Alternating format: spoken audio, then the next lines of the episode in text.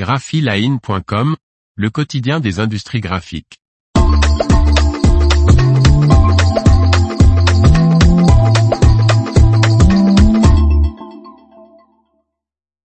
L'italique, ce vieux caractère qui fait tout pour attirer l'attention.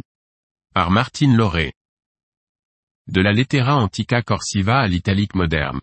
Découvrez comment une police de caractère née au XVIe siècle est devenue une variante typographique indispensable aujourd'hui.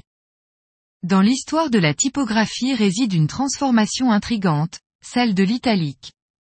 L'écriture cursive apparaît au XIVe siècle sous la plume de Niccolo Niccoli, érudit florentin et fameux bibliophile de la Renaissance italienne.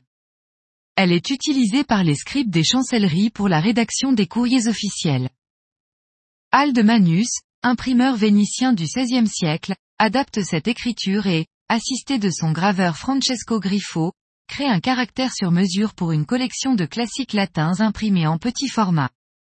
La première police de caractères penchés inspirée de la calligraphie était née. Lettres aldines, puis lettres vénitiennes et enfin italiques, cette police trouve à partir du XVIIe siècle sa place à côté du caractère romain et commence à acquérir la fonction restée la sienne jusqu'à ce jour, faire ressortir des éléments de texte. Au XVIIIe, l'italique aldine laisse sa place à l'italique moderne avec des typographies telles que Baskerville et Didot. Le XXe siècle voit l'apparition, sous le nom d'italique, d'un romain penché avec les caractères sans empattement comme l'Helvetica ou l'univers. L'italique, qui possédait une graphie spéciale et qui était une police de caractères à part entière, devient également une fonte de caractères. En littérature, il est utilisé pour attirer l'attention sur un mot, sur une phrase et remplace le souligné. Ce changement de typo freine la lecture et met en lumière ce qui est en italique. Dans l'édition et la presse, cette variante typographique n'est pas à manier à la légère et mieux vaut avoir son code typo sous le coude pour ne pas commettre d'impair.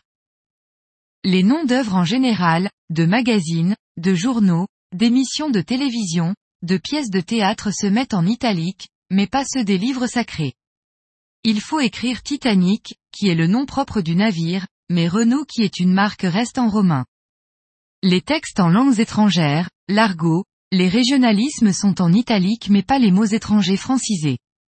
On écrira Black Friday alors que la Dolce Vita reste en romain. Les sic, bis ou encore terre font exception.